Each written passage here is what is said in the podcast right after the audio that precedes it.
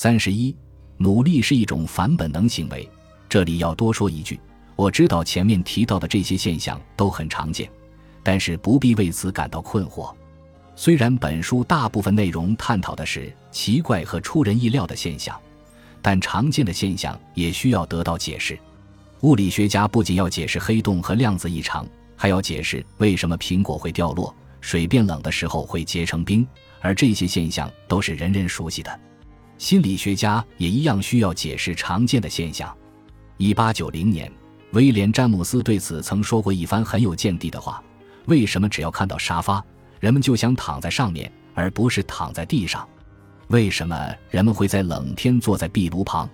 为什么人们在房间里有百分之九十九的概率会把脸面向房间的中间，而非墙壁？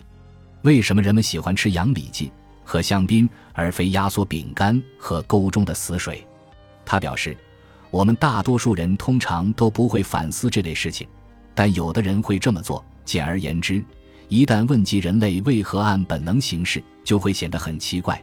正如英国近代哲学家乔治·贝克莱所说：“仿佛理解其中原因会令心智堕落。”若问形而上学者，这类问题就会变成：当我们开心时，为什么我们会微笑？而不是面露愁容。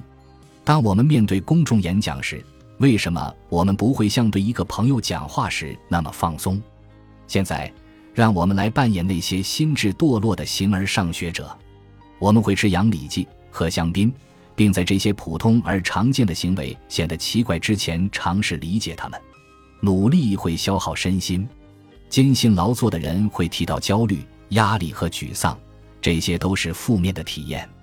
如果你在实验室中让被试完成困难的任务，通常被试的血压会升高，身体会流汗，瞳孔会放大，这些反应都与我们不喜欢的行为有关。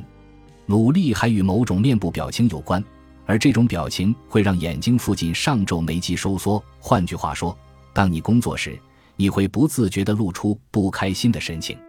一个人的努力程度可以通过前扣带回皮质的活跃程度体现。而后者通常会对令人厌恶和不快的行为做出反应。非人类动物也不喜欢努力，尽管它们无法告诉我们他们的感受，无法回答桑代克的问题，也无法在工作的时候不自觉地皱眉。如果你搭建了一个迷宫，有两条路可以获得食物，一条容易，一条较难，老鼠会选择容易的那条路。如果猎食动物能轻易在区域获得食物，在 B 区域却需要奋力一搏。你认为他们会选择去哪个区域？基于对动物的研究，心理学家很早以前就提出了一个与努力有关的心理学原则，即最小努力原则。它是指，在激励选项相近的情况下，包括人类在内的生物将回避那些需要付出更多努力的工作。努力的成本会以各种可能的方式呈现出来。设想你要向某人示爱，而进化心理学家。动物行为学家和专栏作家都很清楚高成本示爱的价值所在。这种示爱信号很难作假，因为它只有在你既有资源又愿意承受成本的情况下才能发送出来。有些批评者抱怨说，送婚戒既花钱又不实用，这笔钱不如省下来买房子。这种看法没能抓住这个问题的要害。婚戒的昂贵和无用正是其价值所在。因为这意味着人们在买它的时候原本是舍不得花这笔钱的。没人会说：“因为我太爱你了，所以我要为你吃一个热巧克力圣代。”因为哪怕不是出于爱，对大多数人来说，吃热巧克力圣代也不是什么难事。这就是高代价信号的反例。人类求爱的高代价信号通常与金钱有关，但最终还是与牺牲有关。因此，持续的努力的确会收到成效。我们可以看看英国乐队普罗克莱门兄弟描写歌手爱之深的歌词。可是我要走五百英里，并且我还要再走五百英里，只为成为那个走完一零零零英里，刚好可以匍匐到你门前的男人。努力，再努力，多么浪漫啊！